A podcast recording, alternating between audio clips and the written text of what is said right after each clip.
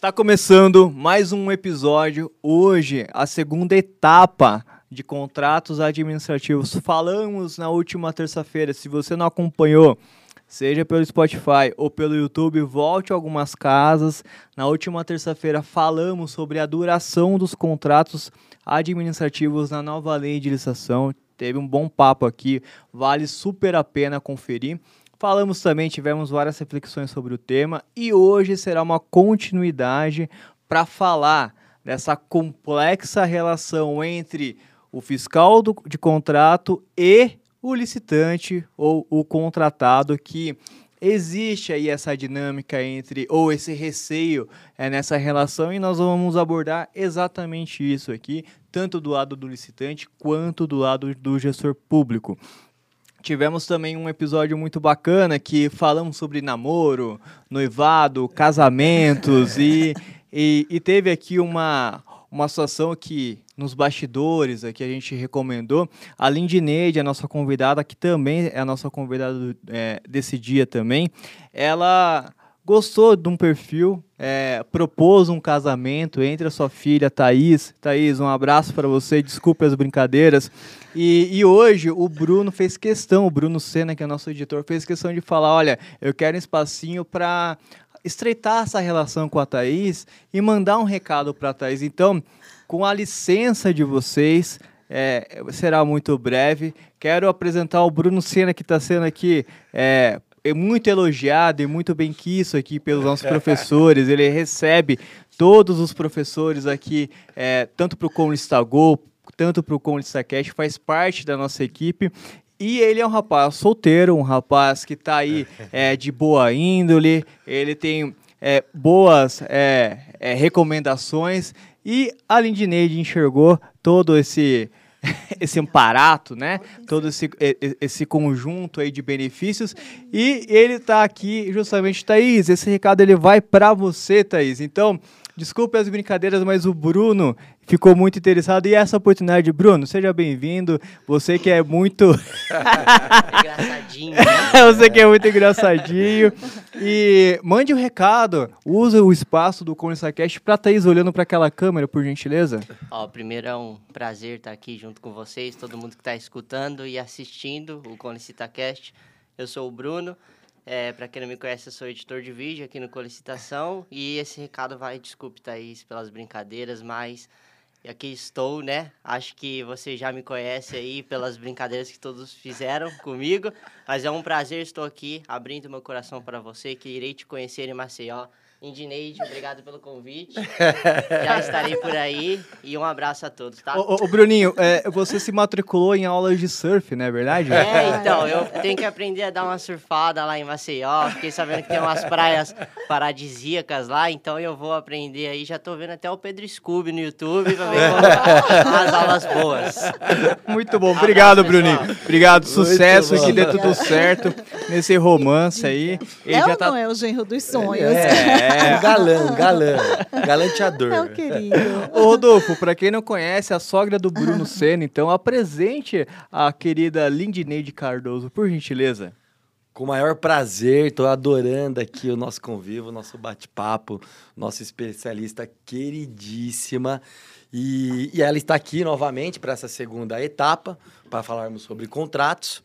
E ela é professor, o nome, o nome, Lindineide Cardoso é casada, mãe de três meninas, servidoras públicas pública há 22 anos, especialista em licitações e contratos e em direito processual civil, já foi empregada de estatal, é servidora da Justiça Eleitoral, membro do Comitê de Contratação de Rede Governança Brasil, colunista do portal Solicita, coluna loucas por licitações, instrutor e palestrante na área de gestão e fiscalização de contrato, criadora do perfil no Instagram O X da Gestão, onde compartilha com humor e alegria conhecimento sobre licitações e contratos.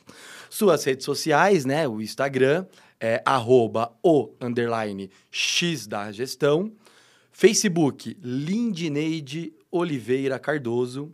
E o LinkedIn é Lindineide Tracinho Cardoso.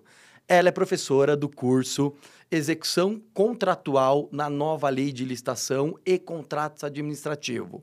Nova disciplina, novos desafios. Muito bom. Muito bom. Seja bem-vindo, então, Lindineide, mais uma vez para essa segunda etapa. Primeiro, lógico, teremos muito assunto para falar, mas como é que tá essa repercussão aí de casamento? É, não, acho que eu não, não, posso deixar de perguntar. Esse contrato, ele vai vingar ou não? Como é que tá? Pois é, eu espero que sim, né? Eu espero que seja um contrato vitalício, né? Por sinal, né? Não um contrato temporário.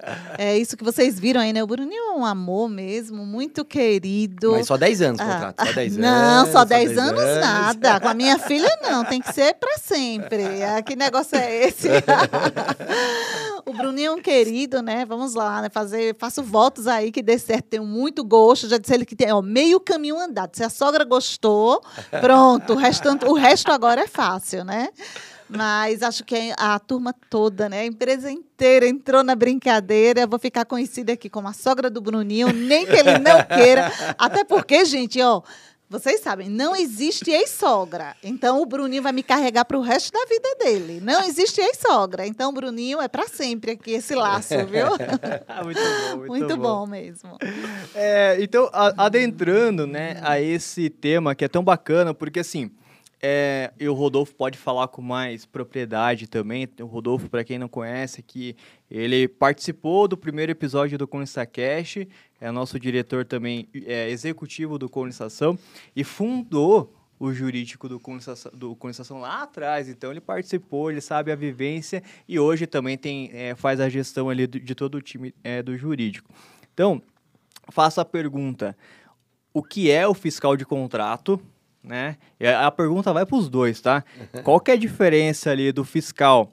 É, o fiscal e o gestor de contrato, eles são as, as mesmas pessoas e por que que existe essa relação tão conflituosa ou de muito receio entre as partes, a privada e a pública, quando se trata desse tema e desse personagem que é tão é, que é tão visto aí o fiscal do contrato, e que, pelo que eu entendi, ninguém quer ser fiscal, né? Então, mas para a gente poder Meu iniciar Deus. o tema aqui, fique à vontade, por gentileza. Rodolfo. Não, por favor, faça as honras.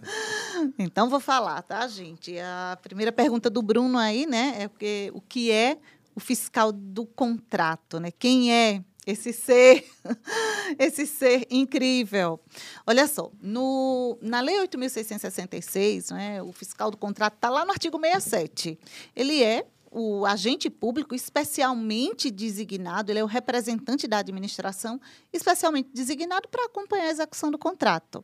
Na Lei 14.133, o fiscal de contrato, ele é também esse agente público especialmente designado, mas a Lei 1433, além de trazer alguns requisitos para essa designação, lá no artigo 7 ela também pluraliza esse fiscal de contrato. Ela não fala mais num único agente público, ela traz um ou mais agentes especialmente designados para essa função Nada fácil, já vou dizendo aqui, inclusive reafirmando aquilo que o Bruno disse, né? Muitos servidores não querem ser fiscais de contratos. Depois eu explico o porquê dessa situação. Mas é isso, o fiscal do contrato é esse agente especialmente designado pela administração pública para fiscalizar a execução dos contratos e já também tenho que, que uh, afirmar que essa fiscalização ela é prerrogativa também da administração. Né? No podcast anterior, nós falamos muito sobre a prerrogativa lá de alterar unilateralmente os contratos. Uma outra prerrogativa é a prerrogativa de fiscalizar a execução dos contratos. Então, aí é um poder-dever da administração e exercido né, através dos seus agentes, fiscal de contratos ou gestor de contratos. Indo para a segunda pergunta já do Bruno, não, fiscal de contrato e gestor de contrato não são as mesmas pessoas. Uh, não têm as mesmas atribuições. Embora uh, justamente a redação da Lei 8.666 fez acreditar que esse representante especialmente designado seria uma única pessoa. E acabou gerando essa confusão aí entre gestor e fiscal de contratos. Eh, quem trouxe, quem solucionou muito bem essa questão foram as instruções normativas, né? as normas infralegais que, que vieram aí depois da Lei 8.666, que começaram a delimitar a função do, do, do gestor, que é uma, uma função uh, de coordenação das atividades da fiscalização, e que a, função, a, a, função do fiscal é uma função executora, uma, uma função de acompanhamento e relato de tudo que acontece durante a execução do contrato. Então, não são a, a mesma pessoa e nem têm as mesmas atribuições. Bom. Sobre as dificuldades aí dessa relação, né? Aí eu, eu, o, Rodolfo deve conhecer muito bem aí, eu gostaria de ouvi-lo. É. Não, não tenha dúvida. Eu acho que assim, é, as dificuldades é aquela que a gente já comentou. Eu acho que tem muito a ver. Eu acho que tem um pouco cultural também. Eu ia falar que era o despreparo. Eu acho que isso é uma coisa que nos preocupa, mas eu vejo que tem uma questão também cultural, né? Porque até o fiscal, é o cara, o profissional está te fiscalizando, ele está ali para ver se você está fazendo uma coisa errada ou não. É uma cultura ultrapassada, né? É, eu vejo que ele está ali para acompanhar, porque é obrigação dele. E eu vejo que quanto mais saudável for a relação com o contratado, melhor. Entendeu? Porque ele, a todo momento que ele identifica alguma coisa, ele tem que avisar, ele tem essa obrigação, ele tem esse dever de avisar o contratado. Então, se de repente ele vê que tem uma coisa errada, ele notifica, dá um prazo para ele corrigir. E, e, vai muito da leveza que se coloca isso até. Né? Ele tem a obrigação também, se alguma coisa que não está ali na incumbência dele, de estar tá passando para a pessoa responsável. Então, existe uma relação ali que tem que ser saudável, né? Mas também tem que ser cumprido, porque a gente sabe também, né? Apesar de eu sempre puxar sardinha aqui para os licitantes, mas a gente sabe que também tem os, os contratados que não executam os contratos da melhor forma possível. E aí eu concordo que o fiscal tem que ser um pouco mais energia, mais, com mais energia, né? É, mas eu sempre vejo que é uma questão um pouco cultural. Eu vejo que essa comunicação ela tem que ser é, mais fluida, mais tranquila. Eu acho que antes de notificar o, o, licitante, não custa nada você. O licitante não, desculpa. O contratado, não, não, não, é, não é difícil você ir conversar com ele antes, ver o que está acontecendo, tende, tentar entender um pouco melhor o cenário.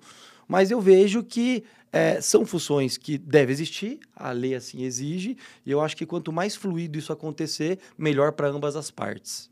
Muito legal. Muito concorda? Concorda? Concordo, concordo, sim. É muito importante essa, essa comunicação. Ah, mas isso que você falou aí, Rodolfo, sobre a questão da cultura.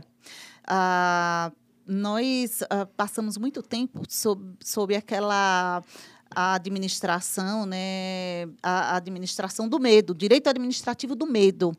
E muitos fiscais foram moldados dessa forma. Eles foram, foram fiscais moldados para punir, né, para uh, ah, notificar constantemente, emitir notificação à empresa. Uh, Criou-se essa figura uh, do fiscal que está ali, e, e, acho até interessante, vou usar aqui uma frase do, do professor Egon Bockman, que ele diz assim, que o fiscal não, não, não deve ser aquela, aquele agente público que está ali procurando vigiar e punir vigiar e punir. Não. Na verdade, ele é a figura que ele deve favorecer, ele deve ter uma atenção especial em relação às cláusulas contratuais e favorecer a boa execução daquele contrato. Né? Ele não pode ser ah, um agente público, ah, principalmente que, é, que tenha um lado, que ele diga, eu vou simplesmente proteger o meu lado. O meu lado é a administração. Né? Partidário, que ele tem aquele partido de dizer assim, eu sou pela administração e aconteça o que acontecer. Quando ele faz isso, ele já começa a a ter uma visão distorcida do que é a contratação. Porque a contratação, né, e, e, a gente até, na iniciativa privada, a gente usa muito essa expressão, né, o negócio tem que ser bom para ambas as partes. E o negócio público também, por que não? Por que, que o negócio público não tem que ser bom para a administração e ser bom também para a iniciativa privada? Então, me dê uma boa execução contratual, execute corretamente, cumpra as cláusulas previamente estabelecidas e que você concordou, e, por outro lado, a administração cumpra também a sua parte, porque a administração também tem obrigações. E o fiscal também, ele é fiscal, e, e Egon fala isso muito bem, ele é fiscal do contrato, ele é fiscal do ajuste. Tá? Ele não é um fiscal a, a uh, para simplesmente utiliza, se utilizar desse poder que lhe foi conferido e mandar ver ali. Não, ele é fiscal do ajuste. O ajuste tem que ser bem cumprido, cumprido de acordo com os termos. Então, se a administração não, não pagar, eu posso também falar, ô fiscal, me ajuda aí. a administração está inadimplente aqui pra gente. Olha, é pode contrato, ter certeza né? que a primeira coisa que o contratado faz quando a administração pública atrasa é pegar no pé do fiscal pode ter certeza que o fiscal, e, e interessante que, que uh, eu já ouvi de um fiscal assim, ele dizer assim, poxa vida, eu não sou cobrado nem na minha casa, eu pago as minhas contas em dia, pago tudo regularmente, agora eu sofro aqui cobrança da administração pública porque não pagou, o cara me liga todos os dias. Então, a primeira coisa que o, que o contratado vai fazer vai ser pegar no pé do fiscal. Não só o contratado, Rodolfo. Quando na prestação de serviço com dedicação exclusiva de mão de obra, uh, a empresa deixa de pagar vale transporte, vale alimentação. Bruno, acredite, o fiscal bota o pé no órgão, quando ele bota o pé no órgão, o terceirizado chega perto dele, ó. Suponhamos que o fiscal seja o juvenal, né? Juvenal fiscal. né? Então, o, o juvenal chega no órgão, na hora que ele entra, o terceirizado encosta. Doutor, vim de pé hoje. Aí ele diz: o quê? O que aconteceu? Não tem o vale transporte, a empresa não pagou. Então, o fiscal, ele é sim, ele, ele representa aquele responsável pela contratação. E, e tudo vai a, a desaguar na responsabilidade dele. Tá? E aí, esse excesso de responsabilidade que ele deve ter, ele deve ter responsabilidade, e seja também em responsabilização. E aí eu vou para outra parte da pergunta do, do, do Bruno, né? Por que, que tanta gente não quer ser fiscal de contrato? Por que esse medo de fiscalizar contratos? Medo, medo. Muitos agentes públicos têm verdadeiro pavor de fiscalizar contratos. Mas tudo isso acontece. A primeira, a primeira, acho que o primeiro grande motivo, algo que Rodolfo colocou muito bem, é a falta de capacitação falta de capacitação. Acho que a administração demorou muito para priorizar a capacitação, a capacitação nos termos que o TCU fala, capacitação contínua. Porque não adianta você pegar um agente público, capacitá-lo uma única vez no ano e achar que ele vai virar um superstar das contratações, que ele vai ser um super fiscal. Não vai. Não adianta você pegar um pregoeiro, dar uma capacitação a ele uma única vez no ano e achar que ele já vai ser o super pregoeiro. Não vai. Então, a capacitação ela tem que ser contínua e acho que esse, uh, esse é um dos grandes problemas, a falta de preparo de grande parte dos agentes públicos para atuar na fiscalização dos contratos. Uh, o outro grande problema, e que decorre da falta de capacitação, é justamente o excesso de responsabilização. O excesso de responsabilização. Ele responde, né? ele responde, ele responde. E como responde? O que, o que é curioso com relação a esse excesso de responsabilização uh, é que no, nos últimos anos essa responsabilização passou a respingar também no gestor público. Porque o gestor público que escolhe mal ou que não escolhe o seu fiscal, que não oferece, não, não, não dá para o seu agente público as ferramentas necessárias para a execução daquela fiscalização, ele também é responsabilizado, ou por culpa em vigilando, ou por culpa em elegendo. E os tribunais de contas, ó, marretaram bastante isso nos últimos anos. Eu Muito acho bom. que é isso mesmo. Uma coisa que eu, eu percebo que você está toda vez trazendo, eu concordo muito, essa questão da comunicação com a administração, o diálogo, né? O equilíbrio, né? Tentar tirar um pouco esse formalismo. E é uma coisa que a gente tenta implementar bastante aqui no jurídico. O, a, às vezes a gente vai até para apresentar uma impugnação ou até um recurso, a, a, a gente tem a cultura de ligar para a administração. Entendeu? Vamos ligar lá, vamos ver o que ele, o que ele acha, né? E, e tem administração, tem pregoeiros, como é muito pregão, né? Falar de pregoeiro, tem pregoeiros que te escutam, outros nem tanto. E às vezes na nossa comunicação, que a gente tenta fazer uma comunicação bem amigável, a gente diz, né, a gente fala assim, oh, a gente só quer entender é, o seu posicionamento, porque de repente tiver uma coisa errada aqui, a gente até muda nosso posicionamento. Eu não quero entrar com recurso para atrapalhar o, o, andamento do processo, né? Isso em qualquer situação. Estou falando de recurso, mas pode ser também de um contrato, de uma execução, de uma penalidade. Eu acho que esse diálogo sempre é muito bem-vindo. Né? Eu acho que não, não, perde nada com isso. Fica uma coisa mais equilibrada. E a gente percebe que sempre o nosso foco é tentar ver se eles se manifestam, fala a visão dele, para a gente ali tentar evoluir junto. Porque a gente quer sempre fazer o melhor. Eu vejo que algumas administrações, elas se manifestam mais, elas opinam, até gostam da comunicação, outras nem tanto. Né? Elas ficam, não, não, entendi, não, ok, coloca tudo no seu recurso. Pode apresentar, faz aí na sua petição. Ele, ele não se expõe, né? E, e a grande maioria, sim, viu? Às vezes eu vou falar, não, eu vou ligar para essa administração. O pessoal do jurídico até fala, ih, não vai dar não em nada. Você entendeu? E, e eu, eu insisto nisso, porque é, ele pode até não se manifestar, mas ele me ouviu, pelo menos. Entendeu? Porque eu começo a falar e não paro, né? E, e eu tenho. É, é uma coisa, eu lembro até época de, de faculdade, né? Eu lembro tinha um exemplo que era assim: você está num, num, tribunal, aí você vai e levanta a mão assim e fala assim: Excelência, você me dá a oportunidade para dizer que eu discordo totalmente do que ele está dizendo, né? Aí o juiz fala: Não, não, por, é, por partes, por vez. Eu, tudo bem, mas eu já disse. Entendeu? Ele pode até falar: Não, não, não é o seu momento, mas eu já disse. Então, eu vejo que isso também é importante. Eu vejo que algumas administrações dão mais abertura, outras menos. Né? Eu acho que a nova lei ela veio para melhorar essa parte, até do fiscal mesmo. Agora você poder contratar mais gente. A, a Lindy vai é, expor um pouco mais isso para nós.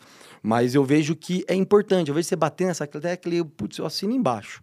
É muito importante essa comunicação. E mesmo que a administração não te dê a atenção que você queria, que faz parte, às vezes é um pouco delicado, né? É um processo formal? Como assim você está ligando lá para bater um papo, né? É estranho isso. isso, né? Eu acho que vale a pena que pelo menos você falou. Entendeu? Se ele vai te dar um. Pelo menos você. É difícil alguém, pelo menos comigo, nunca desligaram na minha cara. Né? Eu vejo que às vezes ficava um monólogo, né? Só eu falava, né? Mas eu acho que é válido sempre tentar. É uma dica que eu dou sempre para todos os licitantes. A gente fala também, falta de pagamento. Pô, vai lá. Vai entender o que está acontecendo antes de você protocolar uma, uma cobrança, antes de você reclamar. Pra, e às vezes você até, nessa comunicação, você consegue trazer mais informações para você ser mais assertivo na Isso. sua comunicação. Então, é uma coisa que você vem colocando que eu acho muito legal. Eu acho que a, a, a nova lei também vem trazendo mais isso, como você mesmo comentou, tem o, o diálogo competitivo hoje, né? Que é um diálogo aberto. Então, quanto mais a administração tirar esse formalismo, mas não pode ser total, né? É, eu vejo que isso só vem para agregar e ajudar aí no processo licitatório como um todo. Então, eu acho bem válido tudo isso que você vem dizendo e apontando aqui para gente. Perfeito, Rodolfo. É, é exatamente isso, né? Não pode ser total, como você colocou aí, até porque é, nós, nós estamos totalmente ah, submissos, adstritos ao princípio da legalidade, mas a gente também não pode ficar, né? Quando, quando você falou, aí leu aí o meu, meu currículo, né? Eu tenho 20, estou caminhando para 23 anos de administração pública.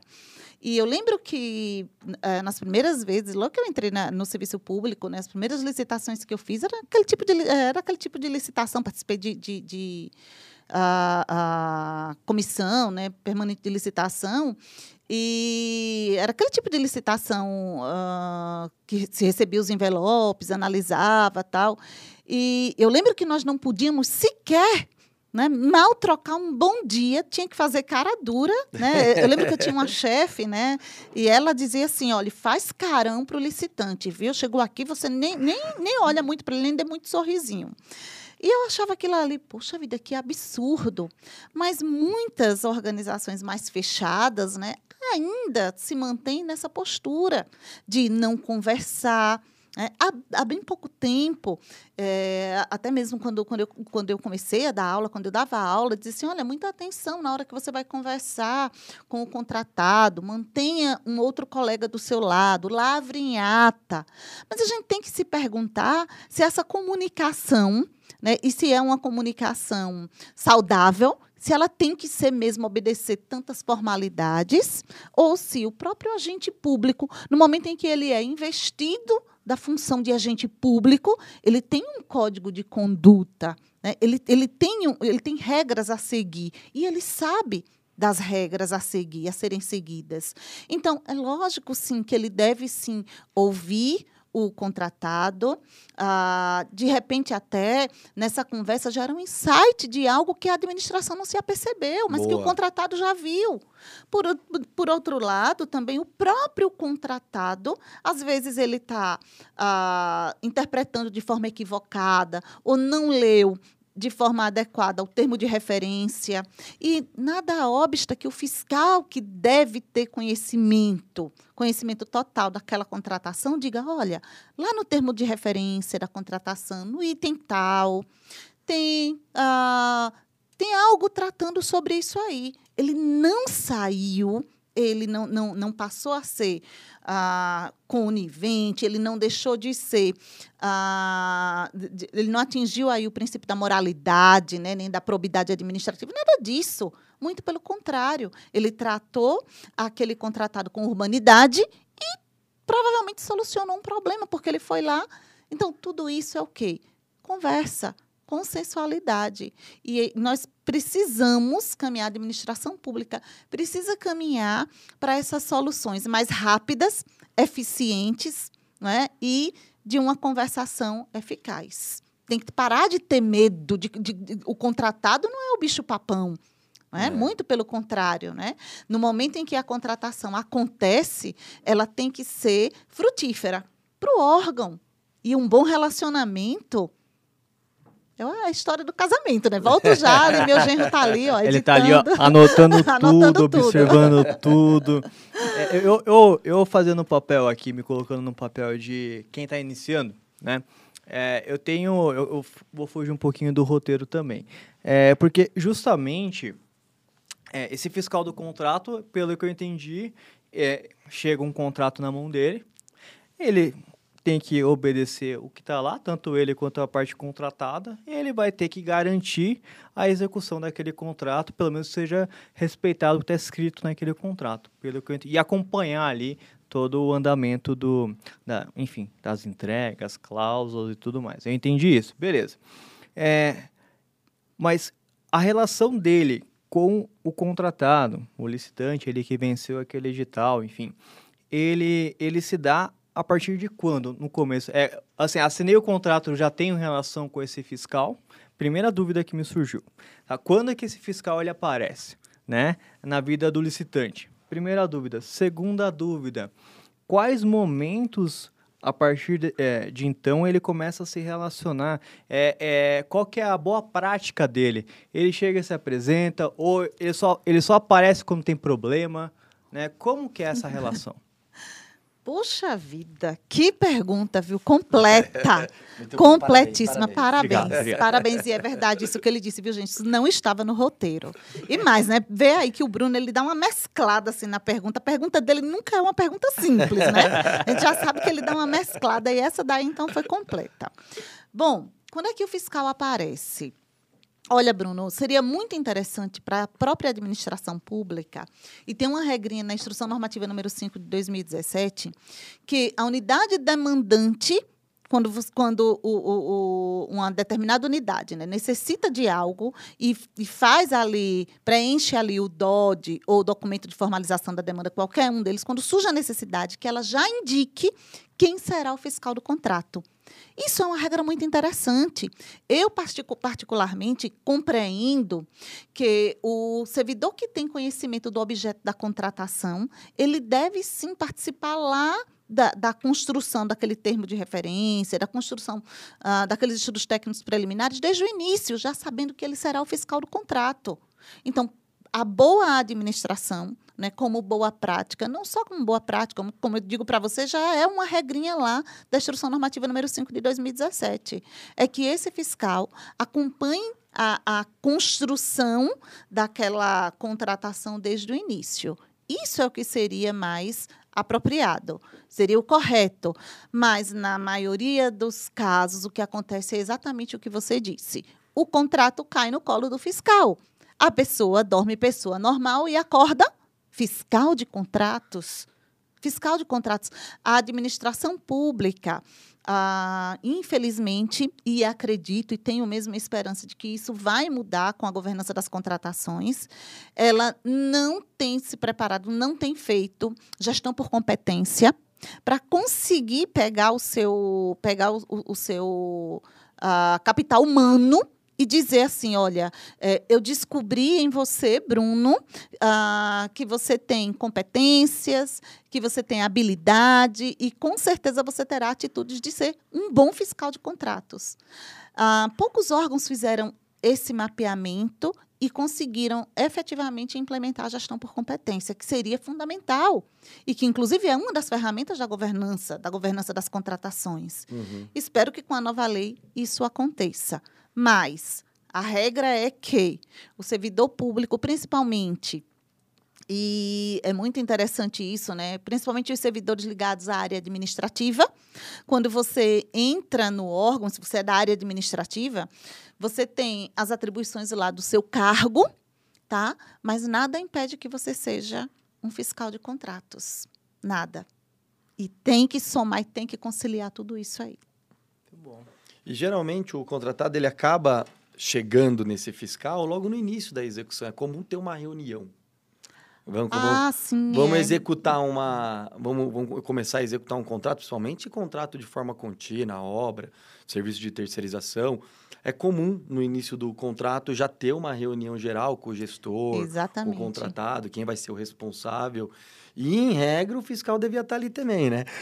Porque vão ter uma relação. Então, existe esse início de quando vai é, É. iniciar esse contrato. Agora, isso que você comentou é muito interessante, porque, às vezes, o, o, o fiscal do contrato não está no planejamento, às vezes ele vai fiscalizar uma coisa até que ele discorda. Às vezes ele é especializado naquilo, porque o... E a nova lei, ela vem para melhorar muito isso, né? Então, você vai colocar... Porque às vezes você tem mais de um fiscal. Você vai colocar um fiscal de uma determinada área, especializado em determinado assunto, ele discorda, às vezes, do que está sendo feito. E fica uma situação difícil para ele, né? Porque, certamente, se ele tivesse desde o planejamento, como você comentou, desde ali da elaboração do termo de referência, o que nós vamos fazer, né? Seria o ideal, né? Para ele não ter essa surpresa e facilitar, até para justificar porque que tem, tem que ser assim, tem que ser desse jeito e não daquele. Então, eu vejo que isso aí é bem válido que você comentou, mas na prática, É. Não, é. é- é- acontece isso aí lá na... A, a segunda, a- quando você começou aí a falar da reunião, eu lembrei que isso aí era outra parte da pergunta do Bruno. As perguntas do Bruno são muito complexas, gente. Então, assim, eu respondi a primeira, né? E, e vocês já perceberam, né? Eu falo demais, né? E me empolgo mesmo. Eu respondi a primeira e não lembrava mais da segunda, mas é exatamente. Deu, deu aqui um, um- um- Como é que se diz? Uma. uma, uma O estalo. Não, Ficou igual o Cortella, igual o deu, Cortella. deu uma paralisada ali, mas, mas Deu uma voltou. paralisada, mas voltei e, e, e, e, foi ótima essa colocação dele da reunião inicial.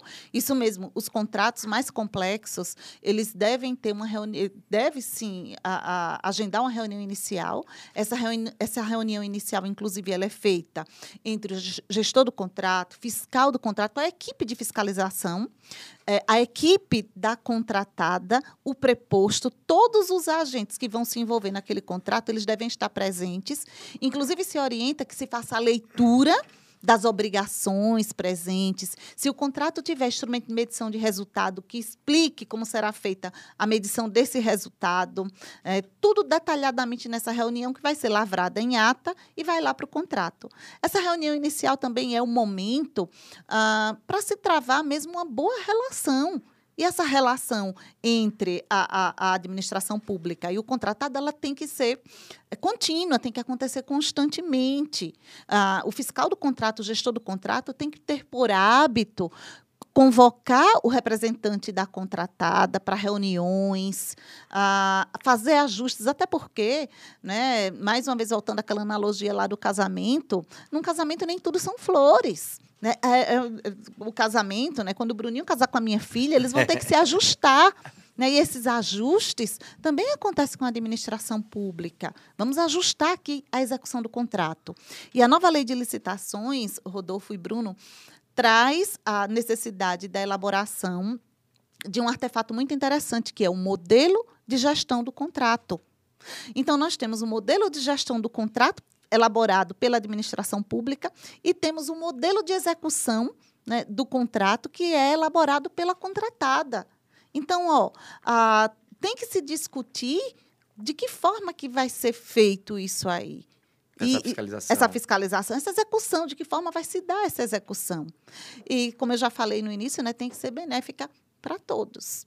Para todos. Mas essa Bom. conversa tem que acontecer. É muito bom.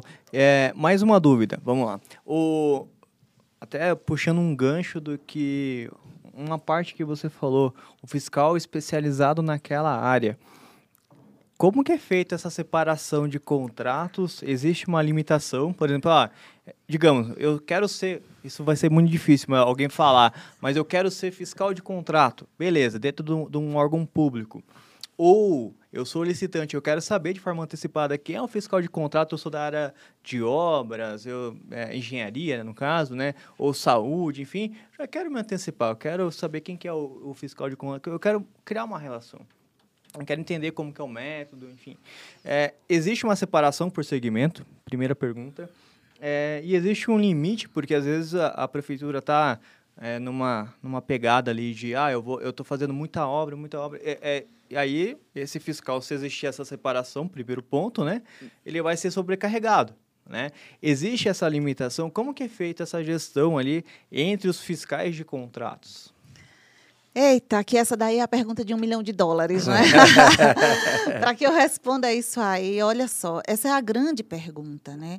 É, a, a relação aí entre a quantidade de contratos que um fiscal deve fiscalizar e a possibilidade se ele tem condições de fiscalizar tudo aquilo. Foi bom você ter falado em municípios, porque eu tenho presenciado em alguns municípios a seguinte situação: elege-se um servidor um único servidor e diz assim: você será o fiscal de todos os contratos. E aquele servidor, ele se torna fiscal dos contratos da Secretaria de Saúde, da Secretaria de Administração, da Secretaria de Finanças. Bom, ele é fiscal de tudo. Eu tenho que dizer uh, que fiscalização é, significa, implica na presença, no acompanhamento. Se a gente fala aqui num contrato de limpeza, preciso de um acompanhamento contínuo daquilo ali. Um acompanhamento uh, uh, de alguma forma, ele vai ter que delimitar se vai ser semanal, se vai ser quinzenal, se vai ser mensal, mas a presença do fiscal é essencial. Se eu pensar num contrato simples, um fornecimento simples, entrega imediata, entregou, acabou. Mas eu preciso do fiscal para conferir se aquele produto foi efetivamente, se o produto entregue foi efetivamente aquele comprado pela administração. Eu tenho que ter um fiscal. E aí, daí você pega um único servidor e joga nas costas dele a responsabilidade uh, por vários contratos que estão sendo desempenhados em diversas unidades, unidades inclusive em que ele não está presente, uh, das duas uma. Ou ele não vai fazer uma boa fiscalização e ele vai dizer que faz, e ele vai virar aquilo que eu chamo, aquilo que todos nós chamamos, né? os professores da área de execução contratual chamam de mero atestador de nota fiscal. O próprio TCU usa esse termo. Né? O fiscal ele não é um mero atestador de nota fiscal. Tá? Ele é um agente público que ele tem que registrar, registrar, ele tem o dever de registrar o que aconteceu durante a execução daquele contrato. Ele tem o dever de notificar, ele tem o dever de, de, de solicitar informações ali à contratada para as adequações. E ele tem também, ele também não é herói, não tem superpoderes, ele também tem o dever de informar seu superior hierárquico as providências a tomar aquilo que as providências que extrapolem a sua competência, porque a competência do fiscal de contrato não é ilimitada. Então, uh, o gestor público tem que ter muita atenção a esse tipo de designação uh, genérica. Você é fiscal de todos os contratos, até porque ele não vai ter, uh, primeiro, condições de fiscalizar tudo. Segundo, talvez não tenha capacitação para fiscalizar todos os contratos, porque cada contrato vai, vai necessitar de aptidão específica. E ele não vai ter todas essas aptidões. Então, o gestor público tem que tomar muito cuidado, porque é aquela história do barato que sai caro. E nem sei se é tão barato assim. Tá? É, porque a maioria não quer, ele encontrou alguém ali que, que se tornou fiscal de contratos, né? E joga ali na, naquela pessoa toda essa responsabilidade. É pesado, gente. Isso se torna muito pesado. É, eu acho que o, o mais comum é ser por, tem, tem que ser por competência, que você está falando dos municípios, né? Eu fico imaginando o desafio que é isso, né? Porque ele tem que. Para você fiscalizar, você tem que entender do assunto. Você pega os contratos é, de terceirização, tem o. Em regra, tem que ter o fiscal que vai executar, que vai acompanhar a boa execução, vai ter o fiscal que vai cuidar da parte dos encargos. Entendeu? Se você tem vários locais, Você vai ter um fiscal que vai ficar responsável por determinados locais para reportar tudo para um determinado outro fiscal. É uma complexidade nisso. E isso se torna de suma importância quando você faz isso bem feito, né? Porque ele garante ali o pleno, a plena entrega do objeto, né? E também as responsabilidades, né? Tanto por parte da administração como do contratante, porque dependendo da, da falha do fiscal, a administração pode ter prejuízo nesse sentido. Interessante, uh, Bruno, se, se você me permite, já, eu sei que Não, você já ia falar. eu- não, é que eu tô pincelando mais, mais perguntas aqui, mas vamos Não, lá. mas é, é porque o Rodolfo traz umas coisas assim muito interessantes. Legal. Olha só, é, muito legais, né? Por sinal, É, ele é, ele fala aí de- tipo uma distribuição, né, de, de atividades.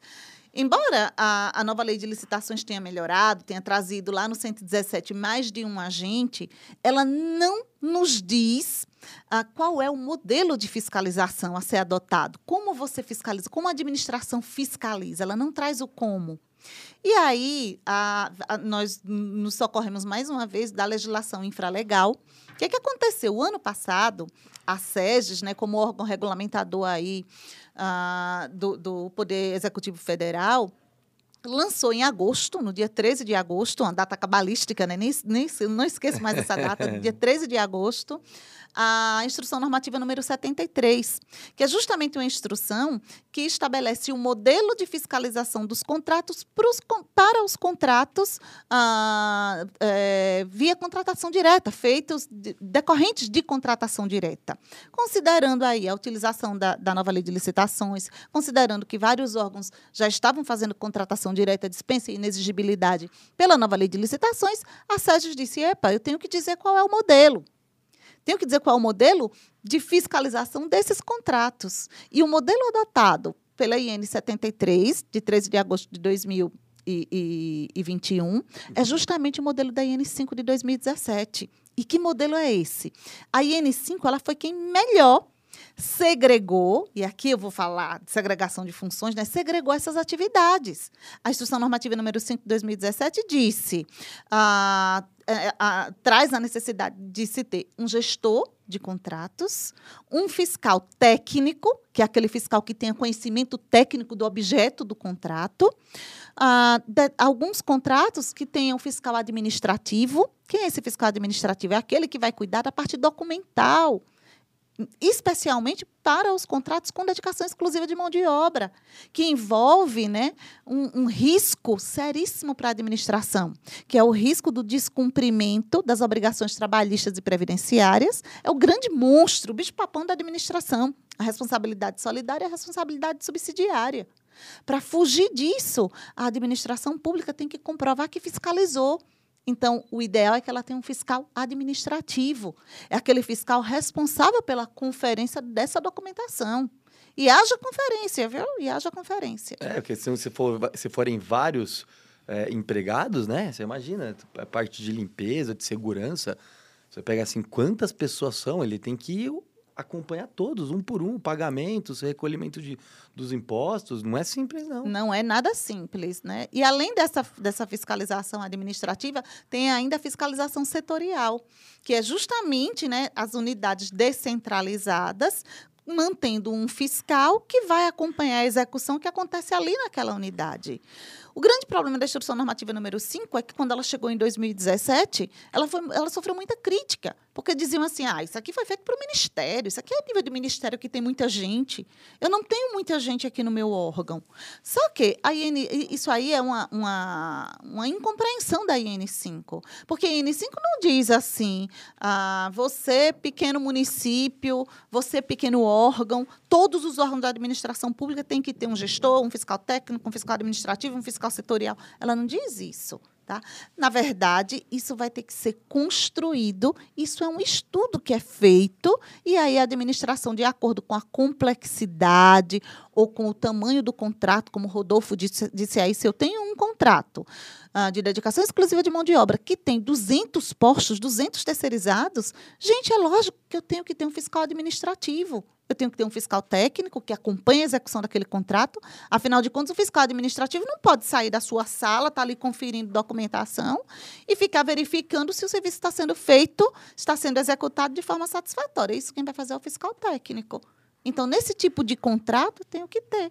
Diferente de um contrato que eu tenho ali duas recepcionistas. É. Esse tipo de contrato eu posso ter um único agente público desempenhando as duas funções. Então, é, é tudo uma construção. Tá? O, nós temos, sim, a, eu acho que legislação sobre o tema nós temos bastante. É preciso a, parar um pouco para pensar e, em como se aplica a sua realidade. Acho que é, é nisso aí que nós precisamos focar. Eu quero aproveitar seu gancho, então. É, nós temos o, a parte prática, né? Vamos vamos colocar. Eu tenho um contrato, eu já sei que o. Como que é o, o, o gestor lá que você coloca no, no Instagram? Que o Nestor. O Nestor, né? Nestor, gestor. O, o, o Nestor, ele é o gestor, já sei disso, beleza, legal. Agora eu vou para a parte de execução. Gostaria que você, por exemplo, eu estou chegando na área, é o meu primeiro contrato, é, já ouvi esse podcast, já assisti, e sei que eu, tenho, eu vou ter que lidar com um fiscal, né? Então, beleza quais são os principais erros que acontecem, tanto de um lado quanto do outro. Não precisa ser todos, mas aqueles são mais corriqueiros, né? Até para não. É, é, para esse licitante ele evitar errar mais. É, fazer mais o mesmo, né? Que o pessoal costuma errar bastante, né? Mas seria isso para a gente entender. E, e, eu também gostaria é, de entender essa relação do fiscal com o fornecedor ele vai, por exemplo, é, tem situações que pode ser que o licitante ele não concorde, existe abusos desses lados. Co como que como que é estruturado? Porque muitas vezes eu fico imaginando, voltando para a prática, igual vocês falaram, né? É, o cara tem que entender, mas geralmente é um só que tem que tratar de contratos da saúde. Um, qual que é a chance dele, desse fiscal também errar com o outro lado, na, numa interpretação? Né? Como que é essa relação e, e como que eu lido se eu sou um licitante, por exemplo? Boa. Boa. Fez umas três, quatro perguntas. É, é eu junto todas aqui, ó. o, bom de, o bom dessa pergunta mesclada é porque a gente pode responder qualquer coisa, né? Facilita a nossa vida.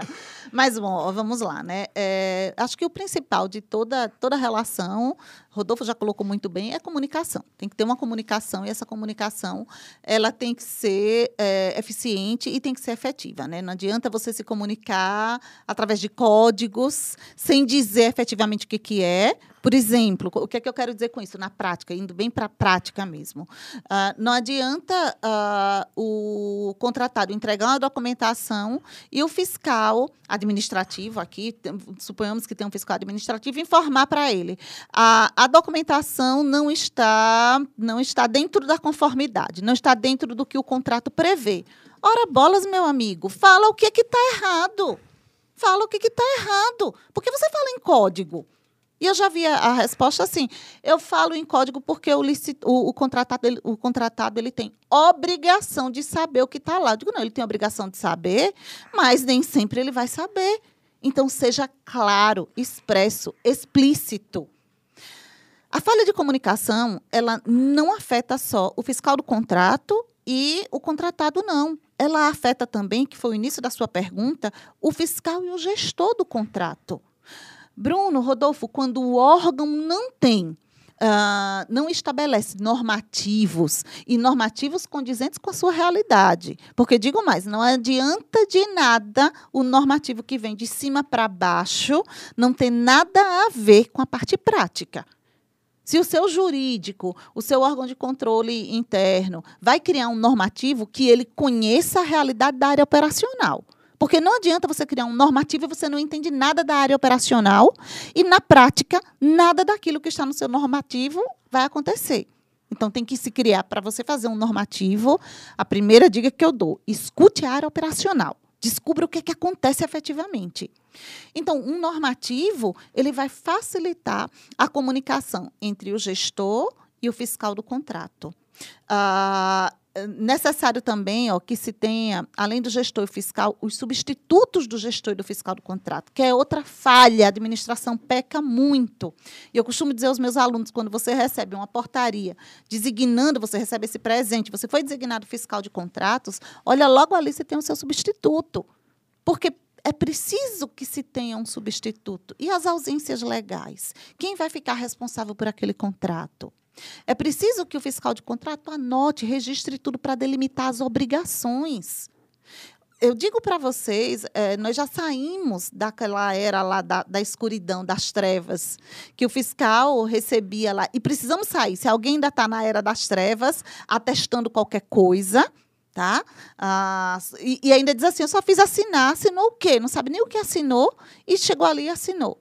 Tá? Você pode sim ser responsabilizado por isso. Eu estava ah, dando aula para uma turma e uma aluna, eh, ela disse assim para mim: Olha, professora, eu sou comissionada. Para mim é muito difícil dizer que eu não vou assinar.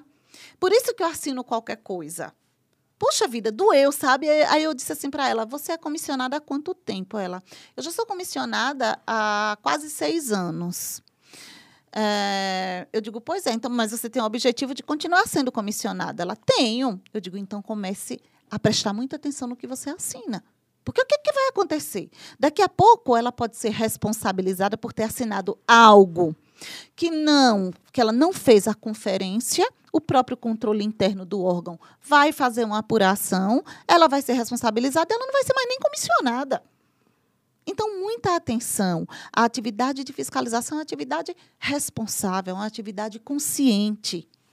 E diga uma coisa: ah, se você fizer bem feito, você vai se apaixonar. Você vai uhum. aprender tanto, tanto, que todo mundo vai olhar assim e vai dizer: o que, que foi isso? É isso mesmo. E o legal que você falar de é, tem que ter o substituto do fiscal. Igual a gente aqui, eu sou o substituto do Antônio. Você Tá muito bem planejada aqui a nossa.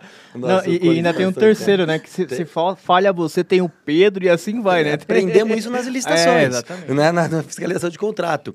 E o, você falou de falha de comunicação. E o contratante, o fiscal, pode fazer um grupo no WhatsApp? O que, que você acha? Eita! Agora você chegou num ponto. Olha, eu escrevi sobre isso, tá? Lá na coluna Olha. Loucas por Licitações, eu escrevi sobre o uso do WhatsApp uh, na comunicação entre a gestão e fiscalização e as empresas contratadas. Gente, é fato. Eu não vou negar.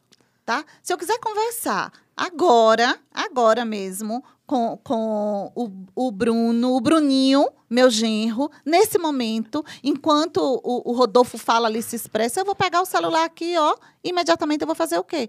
Eu passo uma mensagem. Ninguém mais liga, ninguém mais pega o bom e velho telefone para fazer uma ligação. Todo mundo se comunica pelo WhatsApp. E isso também acontece na administração pública. Isso também tem facilitado a comunicação entre contratante e contratado, tem facilitado. Agora, no artigo, eu coloco o seguinte, Rodolfo, muita atenção.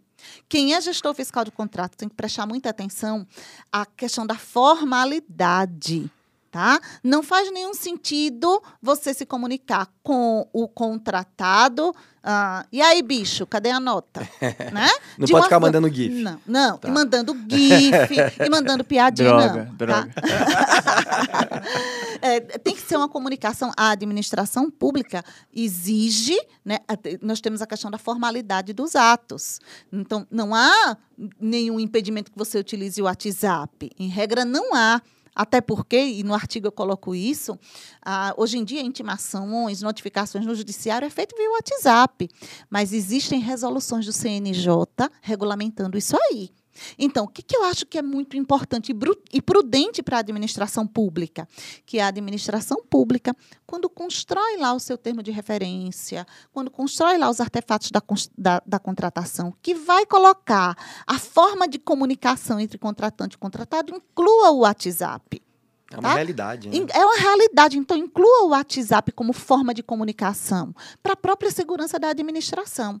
Tá? O uso do WhatsApp é uma boa? É, adote isso como boa prática. Em todos os editais que você vai construir, coloque lá. Você já coloca a comunicação ah, se dará por a carta com aviso de recebimento, e-mail, né? Até, até então, o mais ah, o meio mais rápido Usual. e eletrônico e usual tem sido o e-mail. Mas e por que não colocar o WhatsApp? Tá? Essa é uma prática, é uma boa prática. Então, adote essa prática, mas se você é gestor fiscal de contratos, muito cuidado com a forma como você se comunica com a contratada. Boa. Muito cuidado, porque você é o que eu falei no início, um representante especialmente designado pela administração. Então, muita atenção a, a como você vai traçar essa comunicação com o contratado. Legal. Eu tenho uma pergunta aqui que me surgiu. Por exemplo, é, nós falamos sobre a nova lei que permite ali alongar os contratos para serviços né, e, e- fornecimento. É uma novidade legal. É, é fornecimento que se usa, né? É isso mesmo. Beleza. Serviço e fornecimento. Ah, eu tô contínuo. aprendendo bastante aqui, viu, Rodolfo? É, eu também. e aí, o, o que acontece? Beleza. E, e hoje nós estamos falando muito dessa figura do fiscal que vai acompanhar esse- a execução do contrato. É muito natural que a gente eh, eh, coloque né, e- em evidência esse personagem. O quão, ou melhor, qual que é o papel do fiscal de contrato nessa... Porque assim, a administração pública ela pode optar, em algumas ocasiões, de alongar ou não né, de prorrogar ou não. Qual que é o papel desse fiscal de contrato neste momento? Ele é um formador de opinião, ele toma a decisão, qual que é o, onde ele se coloca nesse, nesse ambiente? Puxa vida. Ai, ai, é, é muita pergunta boa. Excelente, excelente a sua pergunta. Eu entendo que o fiscal ele, ele tem um papel primordial, tá? Ele não tem o papel decisório, o fiscal não é uma figura que decide, mas ele tem um papel instrutório. E ele vai instruir a autoridade competente, ou, a, ou quem a autoridade competente determinar, né? a pessoa que for competente para ah, celebrar aquela prorrogação contratual, ele vai ter que instruir com elementos suficientes que possam formar aí a convicção de quem vai analisar aquela prorrogação. O que, é que eu quero dizer com isso? Quero dizer que o acompanhamento da fiscalização e o relatório, né, principalmente um relatório sobre como que o contratado tem executado aquele contrato, ah, vai ser fundamental para a prorrogação ou não daquele contrato. Portanto, não adianta de nada, de nada, você não ser um bom fiscal, não acompanhar a execução do contrato e simplesmente chegar o momento da prorrogação e você dizer, sim, o contrato está satisfatório, está tudo bonitinho. Isso, isso aí é, é, é- é algo que a gente sabe que lá na frente pode sim surgir uma responsabilização. Diferente do fiscal que vai acompanhar, registrar aquela execução, orientar. O trabalho de fiscalização também é um trabalho orientativo. Orientar a, a contratada, olha só, o que, que a gente pode melhorar para isso aqui? Como é que a gente vai. ah, ah, pode resolver até uma situação que ocorra. Esse papel orientativo é fundamental. Mas se a orientação não deu certo e ele precisou instruir lá uma advertência, notificar a empresa várias vezes, ele também tem que colocar isso aí no seu relatório. O relatório dele tem que ser fidedigno com a execução do contrato. Muito Tá. bom. Muito, muito legal. Eu tenho aqui, eu separei uma, uma pergunta para hoje do, do blog do Comunicação. Então temos os artigos lá, você pode acessar do nosso time de especialistas, jurídicos, enfim. E lá, em, em cima do tema de contratos, eu separei uma pergunta aqui, né? Eu vou reservar o, o- a pessoa, mas a, a pergunta ela é muito bacana, pode ser ali dúvida de mais gente. Ele menciona assim: a empresa onde eu trabalho tem um contrato com a licitação, de, de licitação, né, com a prefeitura da cidade para a entrega de materiais britados. Contudo, o contrato venceu em maio, esse mês. A Secretaria de Obras nos, nos disse que fomos obrigados, somos obrigados a continuar a entrega de materiais, pois existe autorização de fornecimento emitida antes do vencimento do contrato. Se não o fizermos, seremos notificados. Procede essa informação? O que, que é essa autorização de fornecimento? Qual que é o papel disso? É, é a primeira vez que eu, que eu enxergo essa, essa nomenclatura aqui Sério? também, é, na- nas perguntas. O que perguntas. que tá... O que está rolando, que que tá aí rolando nesse aqui mundo nesse aí? cenário? Olha, provavelmente, né, é, nós estamos diante aí de um contrato de escopo. Se há uma autorização de fornecimento, ah, ele deve fornecer, sim. Tá? E essa questão da vigência do contrato de escopo, ela não é muito relevante, até porque a vigência do contrato de escopo, né, ela só se encerra, a duração desse contrato só se encerra com a efetiva entrega do objeto. Então, se ele foi contratado para fornecer esse, esse material aí, ele tem que fornecer. A ordem de fornecimento já foi entregue, ele deve fornecer. Se ele não fornece, ele entra ou em mora ou em descumprimento contratual. A administração pública vai, ele já foi notificado, né? Provavelmente ele vai ser penalizado mesmo. Tá? Então, no, no, no, esse argumento dele, mas não, não está mais vigente. Emitiu a ordem de fornecimento, não está mais vigente. Eu estou enxergando que aí é um contrato de escopo, e o contrato de escopo, olha, ele tem a sua vigência prolongada até a conclusão do objeto. É, a Tá nova bom? lei fala até de forma automática, né? Isso, Ele a diz que a prorrogação ela, ela é automática e se for esse atraso é, for por causa da administração, ele não, não tem a possibilidade de nenhuma penalidade, mas se Mas for, se for o contrário, for o contrário, se for uma culpa dele esse atraso, alguma coisa nesse sentido, é, ele pode responder por isso, né? Que é um, uma Exatamente, a né? mora, né? Ele pode, ele pode receber uma multa moratória ou ele pode também receber uma multa compensatória, né? Dependendo aí do, do dano que vai causar. E a administração pública pode também extinguir esse contrato, né? Uma das consequências é a extinção desse contrato. Mas não é o que aconteceu aí, né? Por hora, aparentemente, não. Eu estava com uma dúvida, né? É. Agora, você está falando da extinção de contrato, que eu acho que é um dos riscos que o licitante tem nesses contratos de grande duração, né? Que a gente até conversou anteriormente, porque é uma prerrogativa da administração. Daí a importância dele estar acompanhando tudo, ter uma visão geral, porque às vezes a administração vai fazer um contrato ali de três anos e para de repente limpeza de algum local e de repente ali estava alugado, a administração vai, constrói um outro espaço, vai para esse outro espaço e automaticamente não vai precisar mais daquele serviço. Ele tem que comunicar, acho que agora na nova lei são com dois meses de antecedência, né? Na nova lei de licitações, essa extinção sem ônus para a administração ela vai acontecer em duas situações, né? E, e aí é uma extin- extinção antecipada do contrato. Primeiro, se a administração pública não tiver recurso orçamentário suficiente. Certo. Não tem recurso orçamentário suficiente, ah, o artigo lá, salvo engano, é o 107. 107, é. 106 ou 107, gente, não lembro bem agora. Não, mas está lá no Conlicita Gol, viu? Tudo muito bem explicadinho, isso aí. A se a administração pública não tem recurso orçamentário suficiente, pode-se extinguir o contrato sem ônus. E a outra situação é se for constatado que aquele contrato não oferece mais vantajosidade para a administração. Tá? Essa situação de, de mudança de local, como você colocou nesse exemplo, Rodolfo, a administração pública tem por obrigação ah, se planejar. Então, se ela sabe que vai, ela não muda do local, a não ser que seja diante de uma calamidade, né?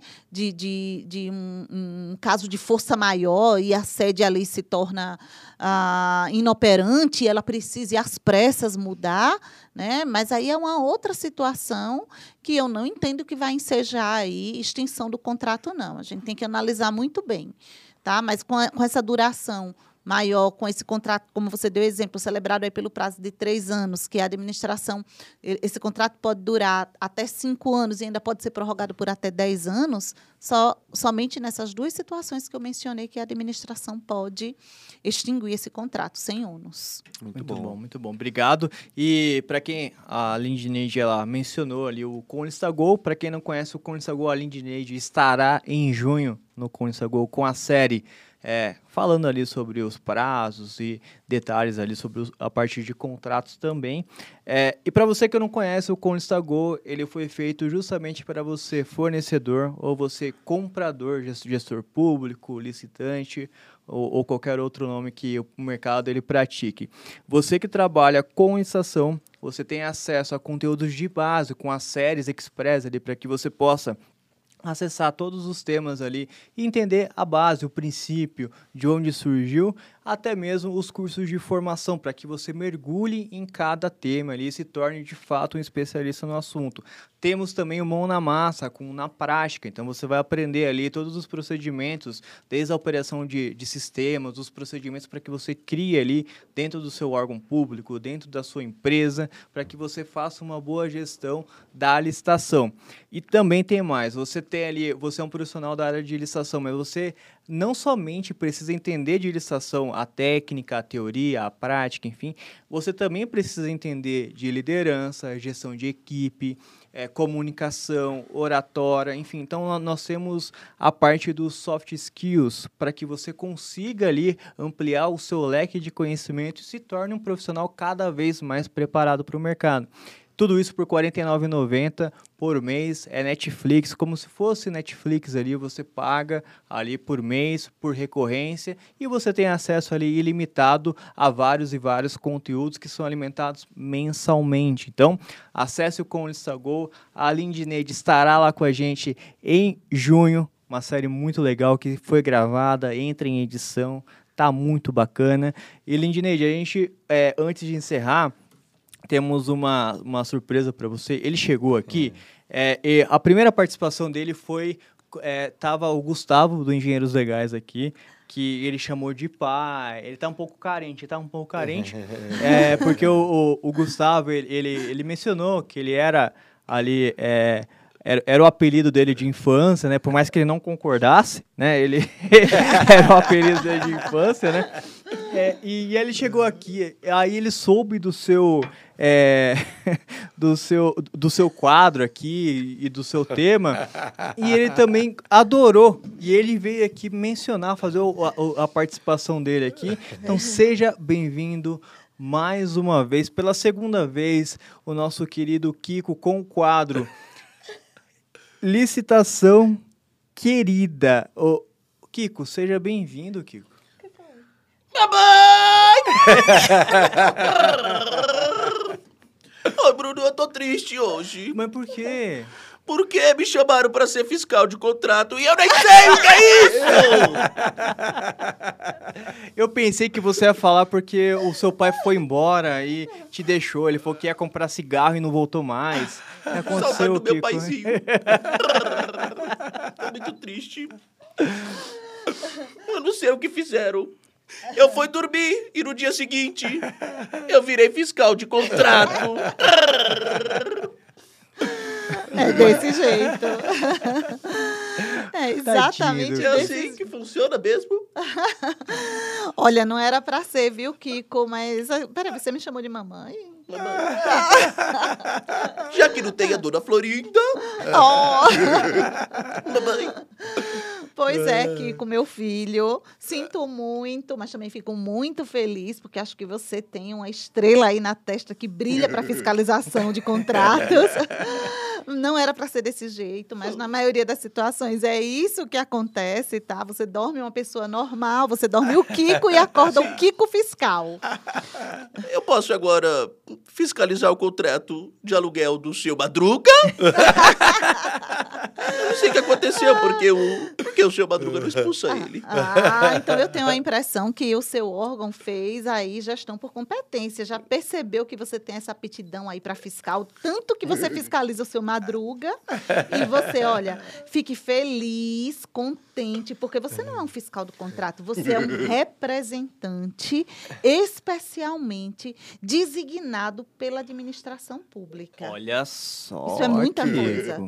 Viu, responsabilidade. Chavinho, viu, Chavinho? Ah, o Chaves vai morrer de inveja, meu filho. É verdade.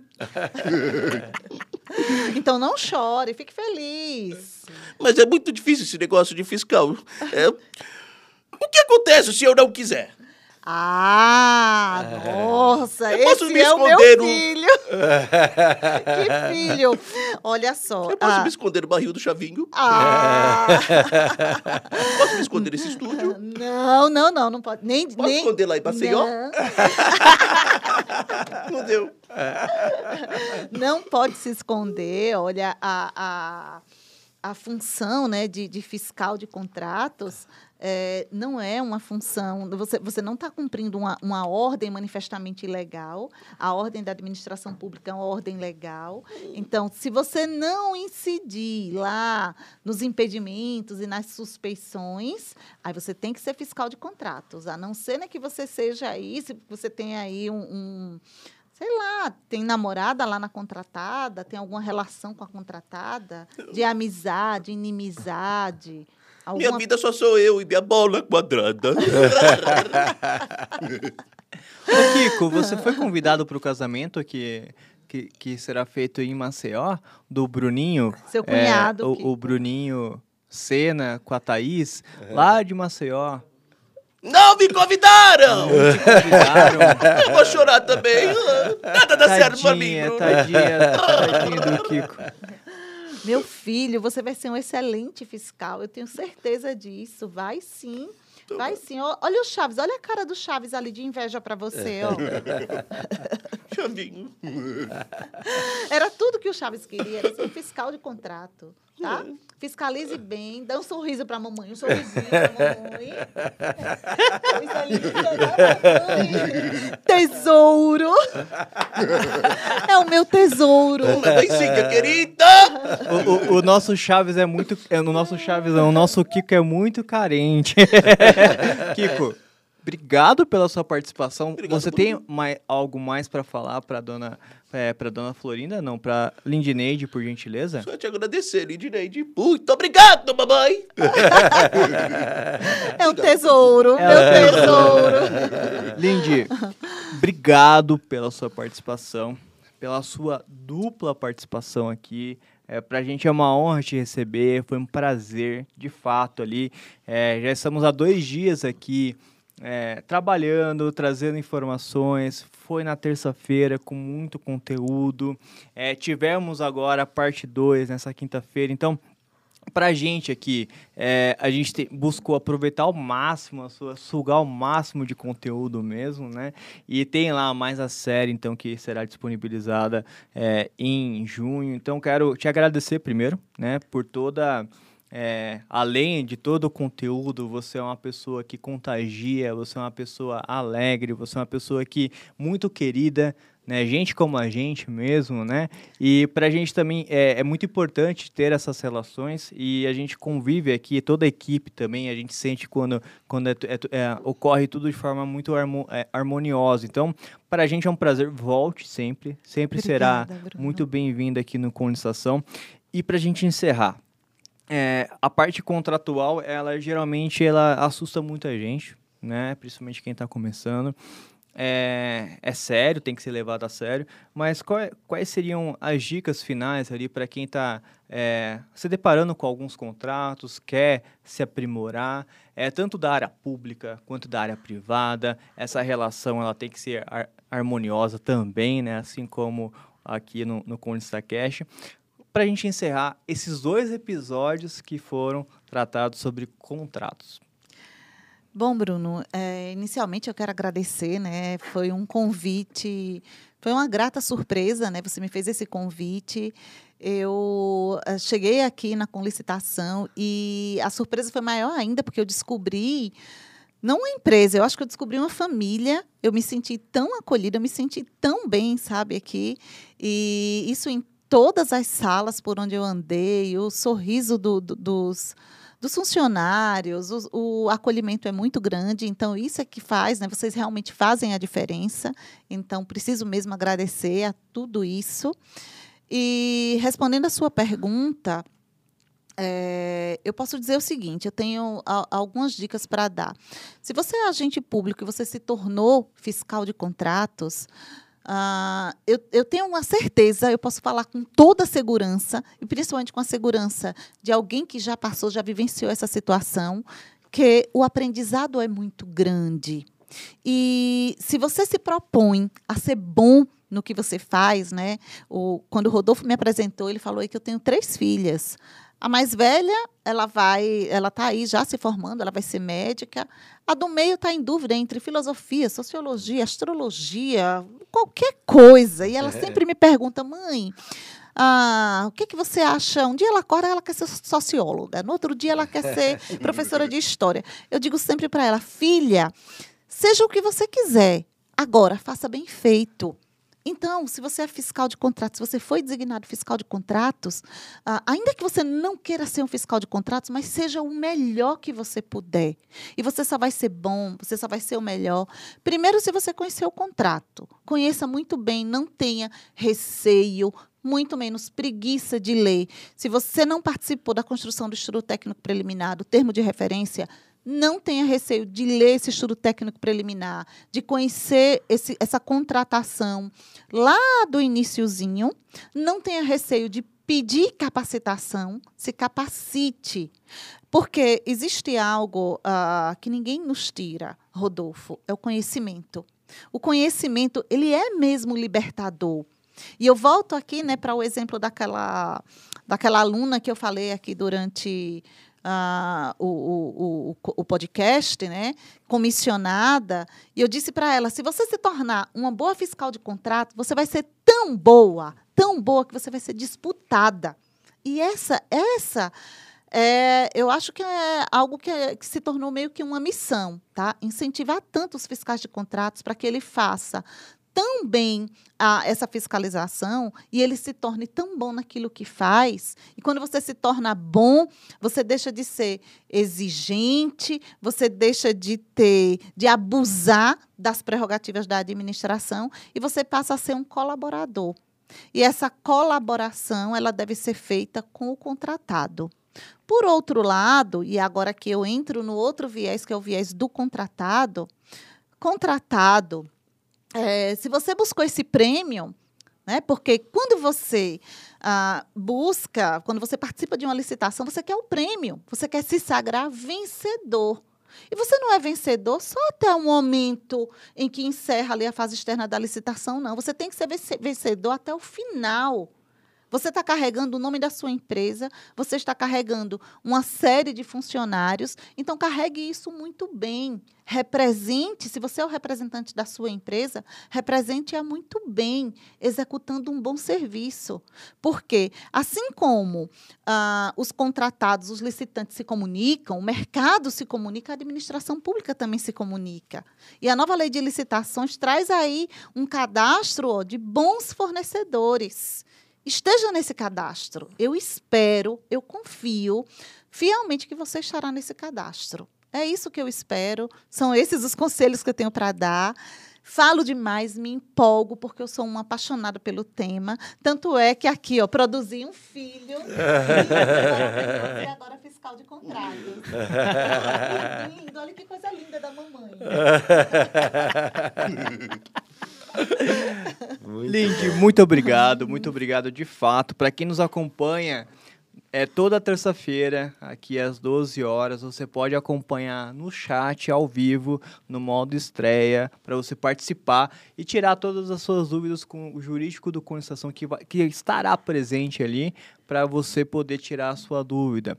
Terça-feira que vem teremos o episódio com a Dirla Menezes para a gente tratar ali do Sistema S e a sua relação com o mundo das licitações. Então, é um tema também muito bacana para quem não conhece ainda a sistemática ali é, de como o Sistema S efetua a sua compra. Então, é um episódio imperdível. Terça-feira que vem, às 12 horas. Rodolfo, obrigado. obrigado você supriu. E superou todas as expectativas ali é, do, do, do, do, Antônio. Revivemos ali o comecinho do ColissaCast, o primeiro né? episódio. Primeiro. Obrigado pela sua presença. e tamo junto. Kiko, meu querido, meu tesouro, olhe para aquela câmera e encerre esse episódio pra gente, por gentileza. Mamãe querida, muito obrigado por vir até aqui. obrigado a todos, obrigado, Bruninho. Obrigado, Rodolfo! e obrigado a você que assistiu a gente até aqui e nos ouviu também. Estaremos de volta no próximo episódio. Esperamos vocês. Tchau, tchau. tchau, tchau. Valeu, muito bom.